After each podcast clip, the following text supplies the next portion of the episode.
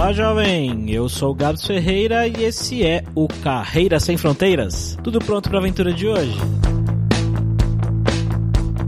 A gente vai conversar hoje com um cara que nasceu no Rio, foi morar em Aracaju, fez a sua graduação, voltou pro Rio, depois voltou para Aracaju, depois morou em Campina Grande, teve startup e hoje ele vive na Irlanda, em Dublin. A coisa curiosa é que ele trabalha com impressão 3D de objetos grandes. Uma coisa engraçada que ele contou é que você pode imprimir lá no trabalho dele, né? Você pode encomendar um sapato gigante, por exemplo, se você tiver uma loja de sapatos, ou se você trabalha num lugar que, sei lá, vende pamonha, você pode mandar imprimir uma pamonha gigante de acrílico ou de algum material parecido. É interessante, né? E bom, como sempre, ele vai contar pra gente sobre perrengues de viver em Dublin e algumas coisas curiosas, como por exemplo, parece que tem mais brasileiros brasileiro em Dublin do que irlandês?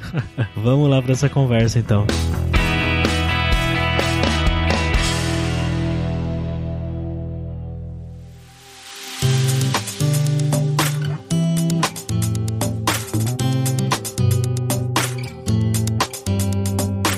Para conversar com o Bruno, a gente tá com quem? Com ele, né? O nosso viajante poliglota Fabrício Carraro. Fala, Fabrício. Fala, Gabs. Voltando hoje para Irlanda mais uma vez para bater um papo com o Bruno. Como é que você tá, Bruno? Tudo bem aqui. Frio, mas bem.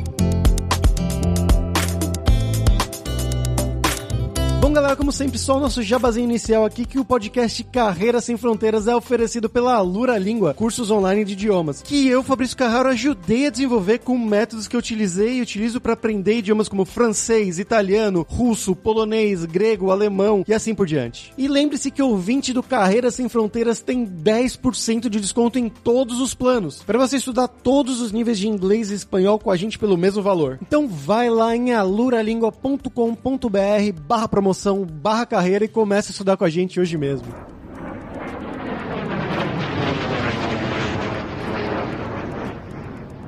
Bruno, então, como em todo o programa aqui, eu queria que você contasse um pouquinho mais sobre você, sobre a sua pessoa, né? Então, de onde que você é no Brasil, o que, que você fez da sua vida, de formação, de trabalho, como que você foi parar em Dublin, na Irlanda? Rapaz, então, eu nasci no Rio de Janeiro, mas eu passei só um ano morando lá, não lembro. Depois disso, minha mãe se mudou com meu pai para uma cidade chamada Aracaju. Aracaju é a capital do menor estado do Nordeste e eu passei lá 23 anos seguidos depois me formei em design gráfico e mudei para o Rio de Janeiro de novo para fazer uma pós-graduação. Na época meu sonho era ser design de automóveis, mas não deu.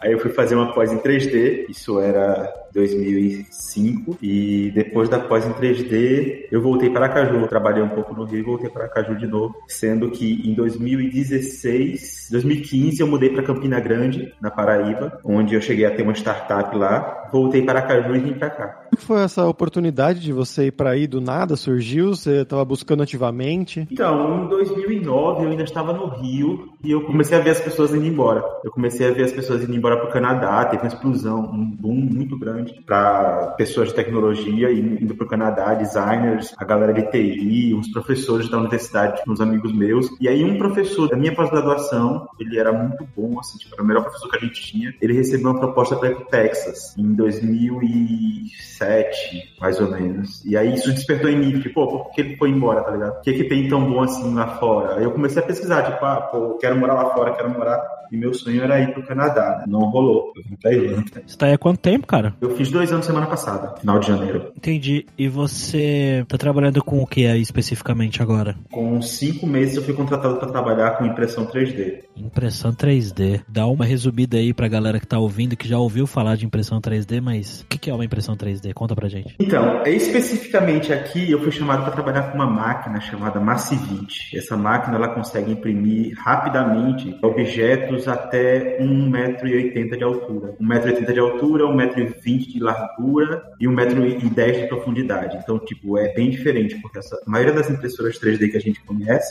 elas imprimem, são impressoras desktop que imprimem pequeno, elas imprimem tipo 20 centímetros por 20 centímetros por 20 centímetros, objetos pequenos e elas imprimem em plástico. Essa impressora que eu trabalho, ela imprime resina, então ela é muito rápida e ela faz, tipo, ela cura a resina com luz ultravioleta. Então, é uma coisa bem fantástica. Eu trabalho numa gráfica, essa gráfica comprou essa impressora e a gente imprime coisas para melhorar, digamos assim, o ponto de venda, incrementar o ponto de venda, né? Eu posso imprimir, tipo, um sapato gigante, eu posso imprimir um sapato de dois metros de altura. Caramba. eu, ia perguntar, mas o que, que você imprime, né, de ter que é tão grande assim? Pô, legal, cara. Eu vi uma reportagem alguns anos atrás, acho que foi inclusive em um Nerd Office, alguma coisa do, do grupo Jovem Nerd, eles postando que na China eles estavam com uma ideia de no futuro criar impressoras 3D grandes o bastante para imprimir coisas como casas. Então ela vai soltar ali, em vez de ser resina, em vez de ser plástico, ela solta ali já cimento, concreto e você imprime uma casa. Isso. Então você tá no caminho aí. Na verdade, eles estão lançando, no final desse ano, provavelmente, uma impressora nos Estados Unidos que imprime casa. Eles estão montando isso, o pessoal lá nos Estados Unidos está montando. Eu vi essa semana no LinkedIn e já está praticamente pronto, entendeu? Só falta só, eles estão com problema de resistência. A resistência do material não está adequada ainda para os padrões dos Estados Unidos. Eu compartilhei um link que tem uma empresa que está construindo um bairro nos Estados Unidos usando impressora 3D, mas eles estão testando essa impressora 3D, ela funciona esguichando uma mistura de concreto e um material da casa e, enfim, dá para ser ajustado de acordo com o clima, tem um monte de coisa maluca lá. A gente vai deixar aí na descrição do episódio. Achei que as paredes dos Estados Unidos fossem todas de madeira, né? Que você vê no filme o pessoal quebrando as paredes fácil. É, na verdade, lá é bem parecido com aqui. A gente tem tipo uma parede, eu esqueci o nome que dá, mas é tipo um isopor, que ela é bem fácil. É, tipo, você escuta o que o pessoal do lado está conversando normalmente.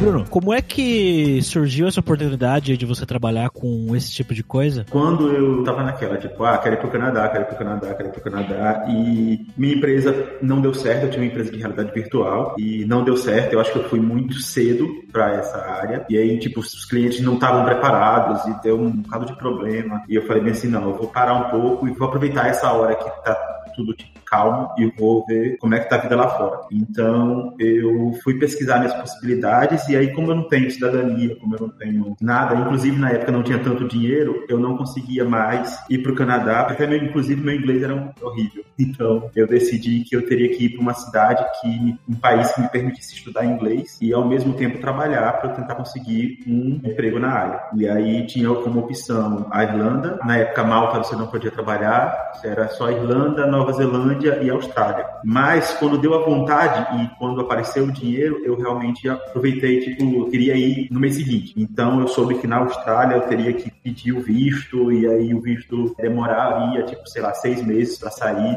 E aí eu falei, não, eu quero ir, tipo, agora, eu quero ir daqui a dois meses. Só ficou Irlanda como opção. Então foi mais assim. Então quando eu cheguei aqui, eu meio que cheguei sem emprego, sem nada. Na verdade eu conhecia uma pessoa, por sinal ele era podcaster, então eu escutava muito podcast dele. Não é o Eduardo Jansante, não, né? Não, eu conhecia o Edu, mas o Edu era meio distante, tá ligado? Depois eu conheci realmente o Edu, fiz um curso com ele, e às vezes a gente se bate por aqui, mas era outro podcast, era um podcast chamado Pod Irlanda. Já fechou há muito tempo já. E aí eu curioso para saber por que ele tinha fechado e terminei adicionando o, rapaz e conversando com ele. E aí ficamos assim, tipo, conhecidos. Quando eu cheguei aqui eu conhecia ele. E eu fui fazer inglês e me dediquei bastante e com pouco tempo meu inglês estava bem melhor e eu comecei a aplicar para vagas. Na minha sexta entrevista eu passei. E aí foi essa entrevista aqui. Então eu estava aplicando para qualquer vaga que fosse de designer que tivesse a ver com 3D, que era a minha especialização. Como que você estava se aplicando por LinkedIn ou batendo na porta das gráficas por aí? Como é que era esse esquema? Cara, era muito LinkedIn, mas a solução que eu achei aqui na Irlanda, a Irlanda é pequenininha. A Irlanda é, tipo, Dublin também é pequeno. E por Dublin ser pequeno e eu morar numa cidade pequena a vida toda, eu sei que muita coisa aqui seria mais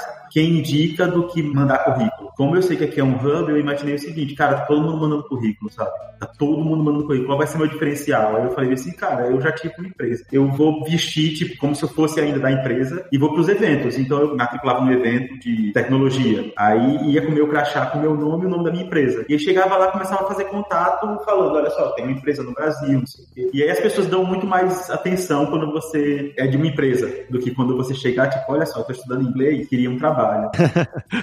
Genial. É, então, nessa eu fui de evento a evento, evento a evento, evento. E eu comecei a ganhar eventos, então, porque eu ia para um evento, conheci um rapaz, que, um senhor aqui que tem uma empresa de realidade virtual, mas que ele não podia me contratar por causa da barreira do visto. E aí aí ele meio que falou assim, não, cara, então, tipo, eu entendo o seu lado e tal, não posso te contratar, mas, pô, vai ter um evento assim, eu vou te dar o ticket pra você ir lá conversar com o pessoal. E aí eu pegava o ticket, e aí eu conversava com o pessoal, aí o pessoal, pô, não tô podendo, mas vamos fazer entrevista. E aí começou, começou a rolar, rolar, rolar, e até que um dia eu fiz várias entrevistas, eu fui fazer entrevista até em Belfast, e aí um dia esse amigo que eu conheci do podcast viu uma vaga para 3D no Facebook e me marcou. Bruno, olha só, tem uma postagem lá no Facebook, tem uma empresa procurando um artista 3D. Se inscreve lá. Eu falei assim, eita, vamos lá. Aí me inscrevi, né? Na verdade, eu já tava com muita certeza que eu ia passar na vaga de Belfast, então não levei tão a sério essa vaga daqui. E aí não passei na vaga de Belfast, e aí essa vaga aqui abriu. Foi exatamente assim, eu, quando perguntaram assim, tipo, ah, você já fez, trabalhou com impressora 3D? Eu meio que falei, rapaz, não, mas não deve ser uma coisa muito complicada. E era? É bem complicado. Tem a ver com a compilação, né? Imagino, mas é um pouco além disso. Eu tenho um background em, em games, por exemplo, e eu estava acostumado com você modelar com poucos polígonos, porque no game você tem que salvar polígono para ter mais potência, digamos assim, para ter mais velocidade.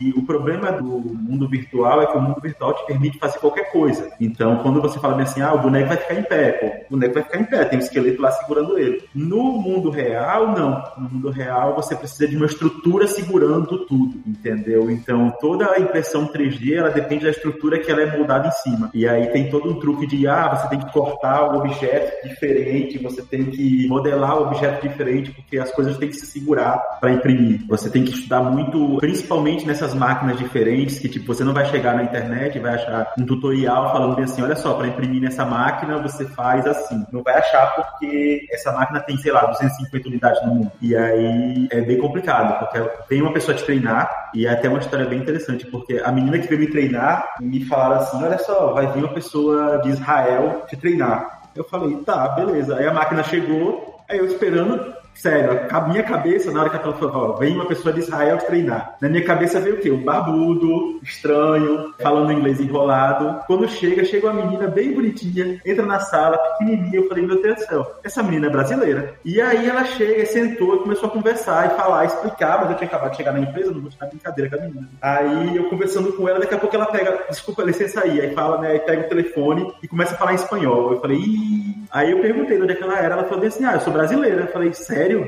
Ela falou assim, sério. Mas aí ela falou que não falava português porque ela nasceu no Brasil, mas se mudou para Argentina, passou a vida toda na Argentina e depois foi para Israel. Caramba, que interessante. E, Bruno, você falou que você tá aí faz dois anos e você comentou que você não tinha visto de trabalho ou, ou algo assim, me corrija se eu estiver errado, mas como é que tá a sua situação hoje? Hoje você tem visto, você é residente, como é que é? Sim, hoje eu tenho visto aquele negócio, eu peguei um trabalho com cinco meses e eu falei para eles, eles tinham que aplicar para visto, né? Eles aplicaram para o visto, o visto demorou, deu muito problema, aí de volta, aí de volta, demorou sete meses para sair. Nessa semana, inclusive, eu tô fazendo um ano de visto de trabalho, que o visto saiu. Esse visto é o visto Critical Skill, então eu tenho que ficar com ele dois anos, e aí eu mudo para um outro stamp chamado Stamp 4. Enquanto isso, eu tô meio que, eu preciso ficar nessa empresa que eu estou agora. Basicamente, o brasileiro, como você que gostaria de trabalhar na Irlanda, você fez através do curso, né? Você foi para estudar inglês e aí você consegue fazer através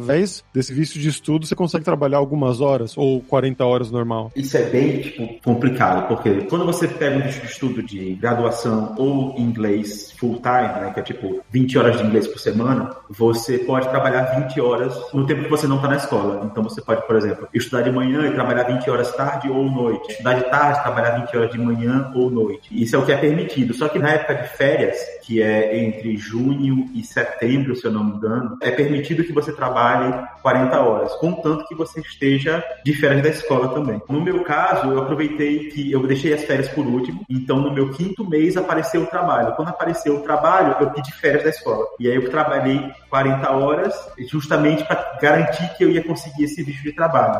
Quando eles me garantiram o visto de trabalho, eu meio que larguei a escola e esperei o visto de trabalho chegar. E quando já está no processo, você pode continuar trabalhando, é isso? Você tem um visto válido, sim. No meu caso, eu tinha um visto válido de estudante quando comecei a trabalhar. Então, eu passei pelo processo de férias né, que, que eu tinha acabado o curso de inglês, então meus dois meses de férias que eu ganhei, quando você vem, são seis meses de aula e dois meses de férias, seu visto. Então, nesses dois meses de férias, eu estava trabalhando 40 horas aqui. Quando as minhas férias acabaram, que aí o visto acaba, eu fui lá e falei bem assim, olha só, eu tenho uma aplicação, eu fui na imigração, e eu falei, olha, eu tenho uma aplicação para trabalho aqui. Aí eles estenderam meu visto de férias escolares, e aí eu continuei de férias, mas com visto de estudante, até o visto normal sair. E cara, como é que foi o início aí para você arrumar lugar para morar, depois que você decidiu que você ia viver aí? Foi fácil? Como que é a burocracia dos irlandeses? É muito complicado arranjar lugar para morar. Eu dei muita sorte. Tudo que aconteceu aqui, eu dei muita sorte. Porque eu leio, eu leio muito o que acontece, tipo, eu leio muito o Facebook, leio muito o que está acontecendo por aqui, e a Irlanda, infelizmente, está numa crise imobiliária muito grande. Principalmente porque tem muita gente realocando as casas.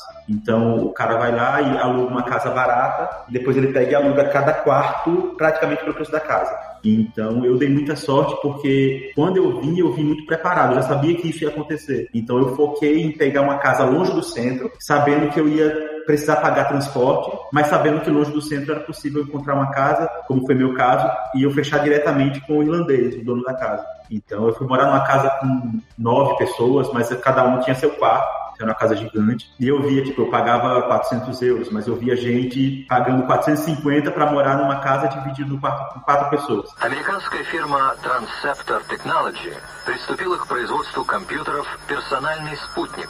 E vamos agora para o nosso momento viajante poliglota com o Fabrício Carraro. E aí, Fabrício, o que, que você tem para contar pra gente hoje? A gente já foi algumas vezes pra Irlanda, né? Vou tentar não me repetir aqui. A dica cultural de hoje é uma banda que eu aposto meu braço que o Gabs conhece. Já dançou bastante nas matinês, que se chama U2. Ah, com certeza.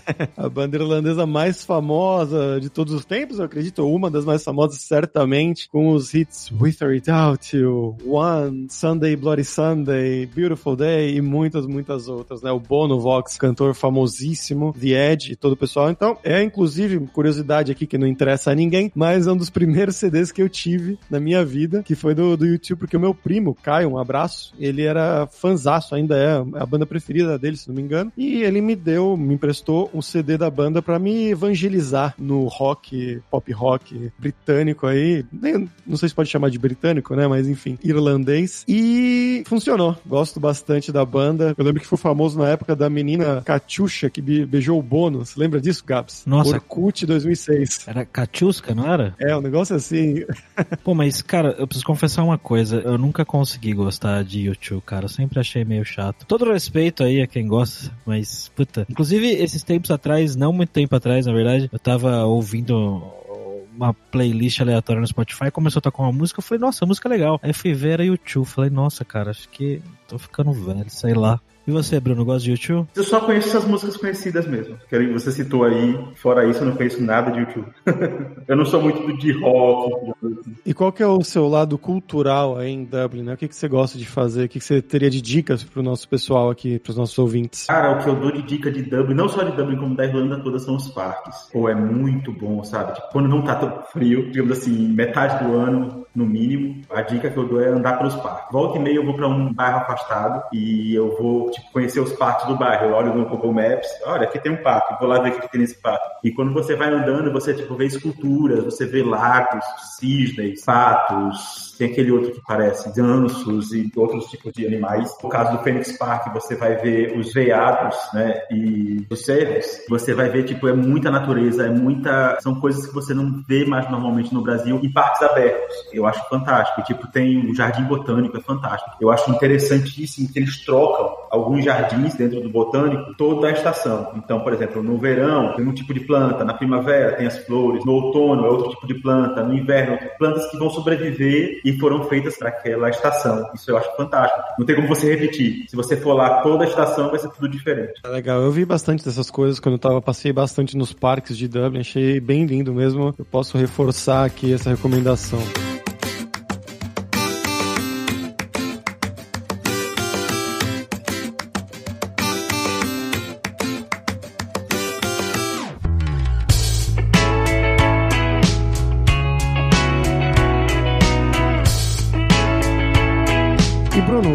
Dublin é uma cidade, né? Eu ia brincar antes que se deu sorte que você chegou num lugar que a segunda língua daí é o inglês, né? Porque a primeira língua da cidade é o português. Que essa é a sensação que eu tive. É, eu ia perguntar exatamente isso. Como é que foi esse começo de fazer amizade? Você ficou nessa bolha de brasileiros que eu sei que existe bastante em Dublin? Ou você conseguiu sair também um pouco? Ah, cara, no começo eu saí totalmente, pô. Saí totalmente, porque eu já sabia que ia ter essa bolha. Já sabia que eu não sou disciplinado o suficiente para entrar nessa bolha e sair, então eu nem entrei na bolha. Eu fiz questão de assinar uma escola no começo que eu sabia que tinha muita gente de fora. Então, quando você fala uma escola com muita gente de fora, é tipo assim, 60% brasileiro, 40% de fora. Isso já é muita gente de fora. Tem escola que é 99% brasileiro. Como eu não queria estudar numa escola falando português o tempo todo, eu fui para essa escola e era fantástico, tipo, nisso eu fiz amizade com muita gente de fora. E os brasileiros ficavam, ah, vamos sair. Aí eu meio que, ah, acho que hoje não. E aí eu preferia sair com pessoal de fora. Não era por nada, é porque eu precisava do inglês para conseguir o trabalho. E eu, eu tava com muito isso na cabeça, entendeu? Eu falei, assim, olha só, inclusive, não, não vou viajar, porque se eu viajar, eu vou estar tá gastando tempo e gastando dinheiro que eu não tenho para conseguir meu trabalho. Então, quando eu via, eu me batia com muito brasileiro, claro, não tem como não se bater com muito brasileiro, mas tinha cenas engraçadas que, tipo, por exemplo, você vai pedir um sanduíche. E aí, quando você chega, lascou, né? Porque a pessoa fala 20 mil se você quer coisas que você nunca ouviu e você meio que tenta apontar assim, mas aí a pessoa responde em português, pronto, faz amizade. tá. Antes do Subway, né? É, pô, aqui tem o tal do Spa, como se fosse o Subway aqui. O Subway daqui eu não gostei, não. Cara, o Subway, a Pizza Hut, o Domino's, é, não sei o que eles fazem aqui, não, destruíram. Acho que alguém comentou que a comida daí é meio sem sal, meio sem tempero, é isso? Cara, a comida daqui é bem sem sal, sem tempero, mas eu, pelo que eu já viajei, não é só aqui, sabe? E essa comida é muito mais saudável. Então eu olho sempre pelo lado bom. Dublin, eu não sei se tem. De vez em quando eu pergunto assim: ah, tá, qual é a comida típica de Dublin? E aí o pessoal fala fish and chips. Aí você vai para Londres, qual é a comida típica de Londres? Fish and chips. Aí você vai para Amsterdã, qual é a comida típica de Amsterdã? Fish and chips. Pô, não tá rolando, tá ligado? Eu acho que o lance aqui é que eles são saudáveis. A gente aprende a comer menos sal e comer menos açúcar. Tanto que algumas vezes quando eu fui pro Brasil, me senti mal, porque a comida é muito forte. Isso é verdade. Eu não posso dizer com experiência, mas. Fabrício, você não tem essa sensação aí em Barcelona, né? Não, aqui é bem parecido, na verdade, os temperos e tudo mais, né? Bem. A América do Sul tem uma influência muito grande aqui também. Então, não sei se é a primeira influência que foi daqui para lá, ou a influência que voltou de lá para cá depois, ou a mistura das duas, mas é bem, bem parecido. Não posso falar. Na Alemanha era mais assim. Mas tinha coisas fortes também, né? Mas salada, geralmente, eram coisas pouco temperadas, que eu me lembro bem, e coisas não eram geladas, tipo cerveja não é muito gelada. A água é água com gás, é o padrão deles. Tem várias coisas que é tudo ao contrário, assim, que. Por quê?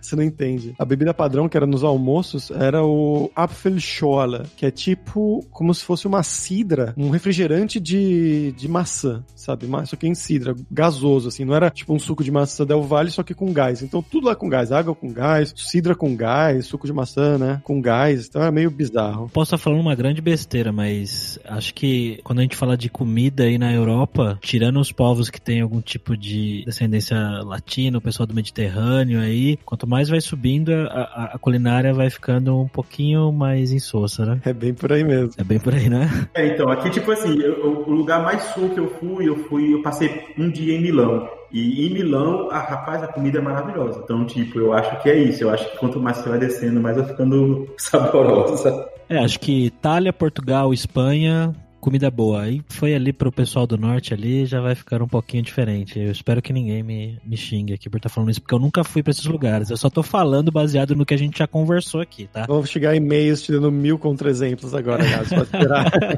Vamos fazer um episódio só sobre a culinária nórdica.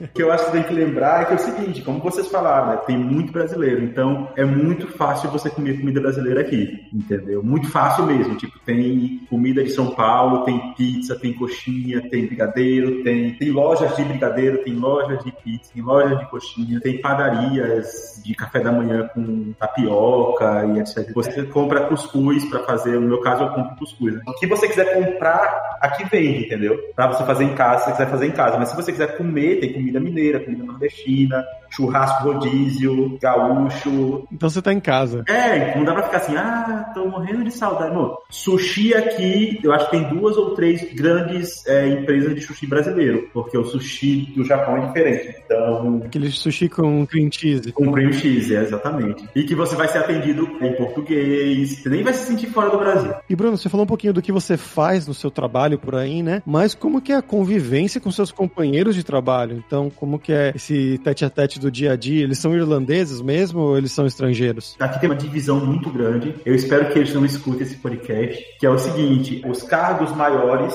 normalmente, 90% deles vão ser irlandeses. Os cargos menores, então eu trabalho numa gráfica. Para ter uma ideia, eu trabalho numa gráfica que tem 150 pessoas. Nisso vai ter o pessoal do chão de fábrica e vai ter o pessoal do escritório. No escritório, 90% vai ser irlandês.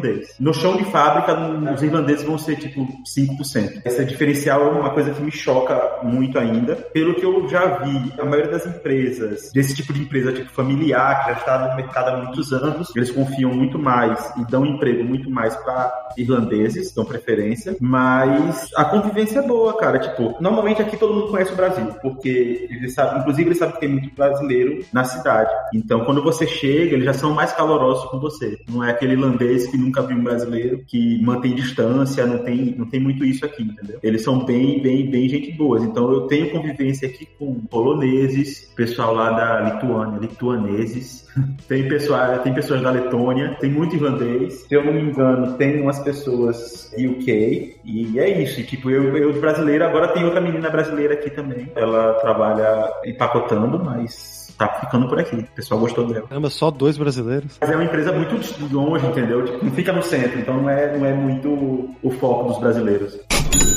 Bom, Bruno, agora vamos falar sobre dinheiro, cara. Você trabalhou um tempo no Brasil antes de ir para Dublin. Eu queria que você contasse pra gente um pouco como é a sua relação com a grana que você recebe aí. Então, na né, relação que eu digo, custo de vida, você dá pra viver bem, dá pra guardar grana, viver apertado, como é que é? Eu não sabia qual era o significado de qualidade de vida. Eu acho que, infelizmente, a maioria dos brasileiros não sabem o que é qualidade de vida e eles precisam viver isso. Saindo um pouco de mim e indo para o geral, qualquer trabalho você pegar aqui, a hora mínima agora foi para 10 euros, eu acho. Qualquer trabalho de 20 horas que você pegar aqui vai te dar, sei lá, 800 euros por mês, entendeu? E aí você, 800 euros por mês é muito, entendeu? As pessoas não acham que as pessoas querem viajar, querem gastar no final de semana, querem sair, querem curtir, aí fazem vários trabalhos, mas com 800 euros dá para viver. Então 800 euros é só 20 horas por semana. Quando você bota isso para o salário mínimo 1.600 para uma pessoa que está trabalhando full time, e, tipo, em qualquer serviço, quando eu falo em qualquer serviço, é o faxineiro da escola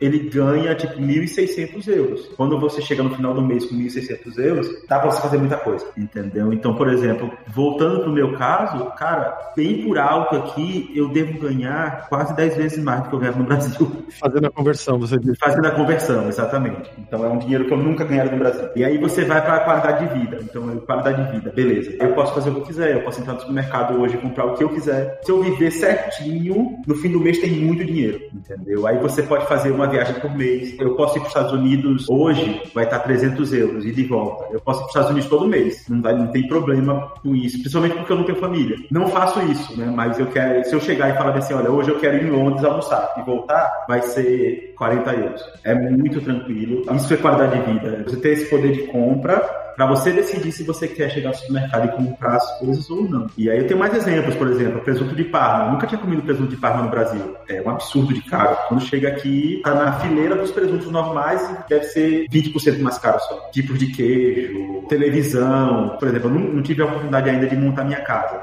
Mas se você for montar uma casa, é, o fogão é, é 300, a geladeira é 300, o não sei o que é 300. Quando você viu com um salário mínimo, você monta uma casa. É bem diferente. Então, no final de, sei lá, uns dois, três meses, você já tá com a casa montada tranquila, assim, despassando ainda, né? É, não porque você tem que gastar com a vida, né? Mas se você pensar que, tipo, você consegue realmente fazer isso, se você não tivesse que gastar com nada, é fantástico. Eu falo, eu falo pra, alguns amigos meus, tipo assim, ah, cara, você ganha quanto? Ah, o cara ganha, sei lá, 3 mil por mês, sabe? Quanto, é, quanto tempo ele vai gastar pra montar uma casa ganhando 3 mil por mês? 3 mil por mês não é nem são o quê? Três salários mínimos, sei lá, uma coisa assim. Aqui, com um salário mínimo, se você não tiver que fazer nada, você compra um carro. Meu carro foi muito menos que o salário mínimo. Igualzinho no Brasil, né? Igualzinho no Brasil.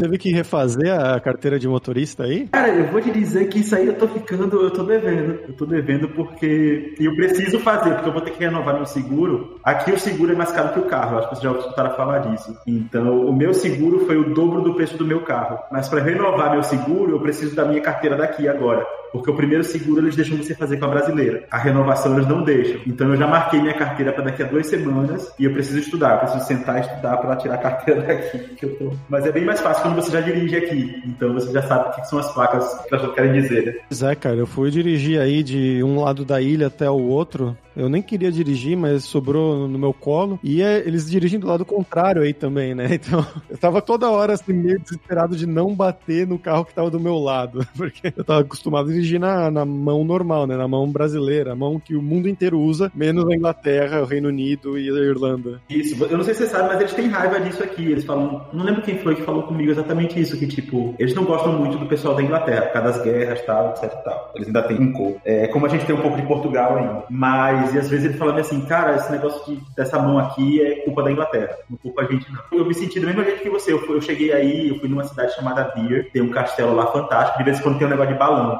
E a primeira vez que eu dirigi, então eu peguei um carro desse que fica pela rua, e que é outra coisa fantástica daqui, você vai tipo, na rua e pega um carro. E aí eu peguei um carro desse e dirigindo, tipo, com medo de passar para outra faixa, porque você no Brasil você dirige pro outro lado. Então, até você na reta, você fica com medo de, de entrar na faixa do outro, porque você está querendo equilibrar para um lado. Outro problema é quando você vai passar marcha. Então, minha mão ficou muito roxa, porque toda vez que eu ia passar marcha, eu batia na janela. É. Mas você falou que no, isso aí que é uma coisa maravilhosa, que você vai na rua e pega um carro do nada. No Brasil tem isso bastante, não? O pessoal vai na rua e pega o carro que tá lá na rua. Com certeza. é um pouco diferente. um pouquinho diferente. É complicado, é complicado isso aí. Aqui fazem isso com bicicleta. Ok, we've had a problem here. Uh, Houston, we've had a problem. Oh, no! Bruno, agora é hora do perrengue, e eu quero que você conte histórias engraçadas, né, gafos, micos, que tem acontecido com você nesse tempo seu aí na Irlanda. Vou citar uma, eu até anotei aqui porque vocês falaram aí da, do Sunday Blood Sunday, uma música do YouTube. A primeira festa que eu fui era uma festa que tinha mais gringo do que brasileiro, que era uma despedida de um amigo meu. Inclusive o cara que que eu falei lá do, do podcast e tal, E aí ele tava voltando do Brasil e ele fez uma despedida, chamou uns amigos de trabalho, não sei o que e tal. Tipo, a gente começou a beber, beber, beber, daqui a pouco, ah, vamos ter música brasileira. E ele mostrar algumas músicas que há dois anos atrás eram muito sucesso, que hoje em dia ninguém mais conhece. E aí foi nessa rotatividade, rotatividade, e falou assim: peraí, vou mostrar um negócio pra vocês. E aí ele pegou uma versão em samba que tem no Brasil do Sunday Glory Sunday. Ah, não, eu sei qual é.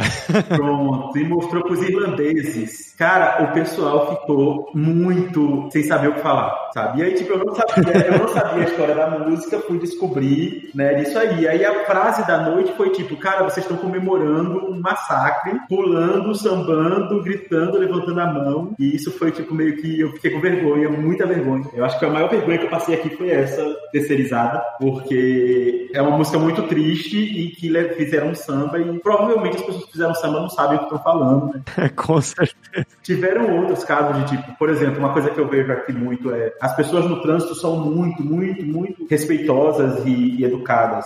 Então, a primeira vez que eu peguei o carro, eu entrei várias vezes em contramão. Você para no sinal, esquece que você está na Irlanda. Quando o sinal abre, você quer jogar o carro na pista certa, que aqui é errada. E as pessoas param, fazem sinal, esperam você retornar, ninguém buzina, sabe? É uma coisa fantástica, mas eu fiz isso muito, muito. Eu fiz assim, eu passei uma semana fazendo isso direto, sabe? Não bati o carro, mas foi por pouco, porque é complicado. Eu acho que isso aí foi, foi assim, tipo, pra quem tava olhando, falando assim, eita, olha só o gringo aí fazendo merda. Atestado, né? Escrito. É, isso aí, isso aí é bem complicado. Outras coisas é tipo esse lance de comida, a comida é muito diferente. Então, a primeira vez que eu comi um purê de. Como é o nome daquele negócio? Tem um negócio que eu não gosto, ervilha. E aí a pessoa veio com fish and chips e botou um negócio, um purezinho verde. Mas aí era um pub, tava a luz estranha, assim, não sei o que. Eu falei, oxe, purê, comi feliz. Aí eu perguntei o que, que era aquilo ali, o pessoal falou ervilha. Rapaz, eu não comi ervilha. Isso deu, deu um problema na minha cabeça, nada. Eu fiquei bem triste. Tipo, eu não comi ervilha, como é que gostei disso, né? É a vida, é bem complicado. Mas tava bom? Você gostou? Cara, pior que tava bom, velho. Pior que tava bom. Eu, eu, fiquei, eu repensei, justamente por isso eu fiquei repensando por que, que eu não como ervilha. O cara entra num bar e sai em uma crise existencial. Exatamente. Sai assim, tipo, meu Deus, o que eu tô fazendo aqui, sabe? É complicado, é complicado. A vida, a vida fora, assim, ela é bem complicada. Uma coisa engraçada é que, por exemplo, meu chefe, ele tá aprendendo português. E eu só fiz cinco, cinco meses de aula de inglês, porque eu peguei emprego. Então eu saí da aula de inglês quando eu tava passando do Upper Intermediate pro avançado. Eu, eu, tive uma semana de aula no avançado. E aí saí. Então o pessoal aqui sofre comigo, sofria, agora não sofre tanto não. Mas um dia, meu ex-chefe, meu ex a primeira pessoa que eu reportava, ele estava aprendendo português, ele está aprendendo português, porque ele tem família em Portugal e ele vai tomando para Portugal. E aí é muito engraçado que ele fala muito enrolado. O inglês daqui é muito enrolado, principalmente se você teve sua base toda no Brasil de inglês americano, o inglês daqui é muito enrolado. Então, às vezes, até hoje ele fala e eu não entendo. E aí eu pergunto o quê? E aí ele fala, e ele responde de novo. Aí essa semana, três semanas atrás, ele falou alguma coisa, aí eu falei assim, o quê? E aí ele respondeu em português. Cara, a sala toda, a sala toda começou a rir, porque a sala não entendeu o que ele falou, mas a sala percebeu que eu entendi o que ele falou em português. E aí a sala perguntou bem assim, ele tá com português bom? Eu falei assim, tá, melhor que o inglês. Aí pronto, todo mundo caiu rindo, a risada só. Bom, legal, cara, muito bacana. Obrigado aí pelo seu tempo. É, obrigado a vocês. Isso aqui é realização de um sonho, inclusive. Realização de um sonho? Tô me sentindo importante agora. Eu escuto vocês desde o começo, pô. Pô, que legal, cara. Gosto muito de podcast, muito, muito, muito. Então, vai caminhar, é podcast e vai. Na verdade, o que acontece é que eu escuto podcasts, tipo de vocês mesmo, porque eu quero meio que me espelhar, ver qual foi, o que, que essa pessoa fez de diferente, é, onde é que ela tá morando, será que seria legal morar? Então, tem lugares, eu escutei um essa semana, eu acho que eu não vou citar o nome pra não ficar estranho, mas escutei um essa semana que eu falei assim, cara, nunca quero ir morar nesse lugar, porque eu não ia aguentar metade do que essa pessoa tá aguentando. Mas aí eu escuto outros, eu falo assim, meu Deus, caraca, morar, por exemplo, do México, pô, morar no México deve ser muito massa, tá ligado? E eu já fico, caramba, vou morar no México. Quando? É, não sei, mas vou morar no México, ou vou morar na Austrália, ou vou morar. Eu escuto podcast e fico já imaginando como seria eu morando nesses lugares.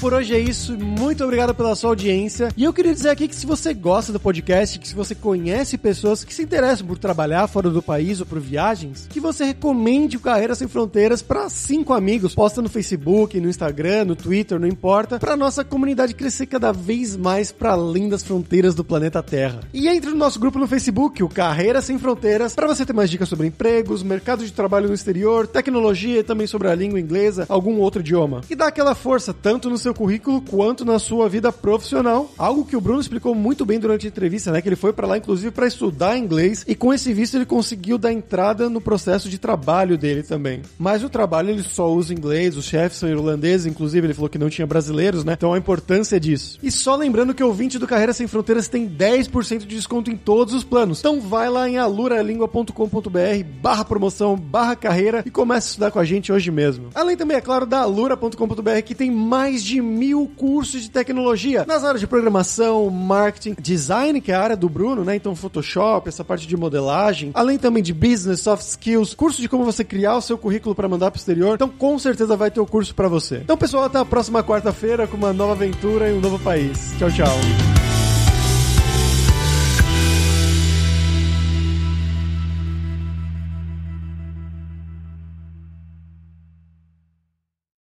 Este podcast foi editado por Radiofobia, podcast e multimídia.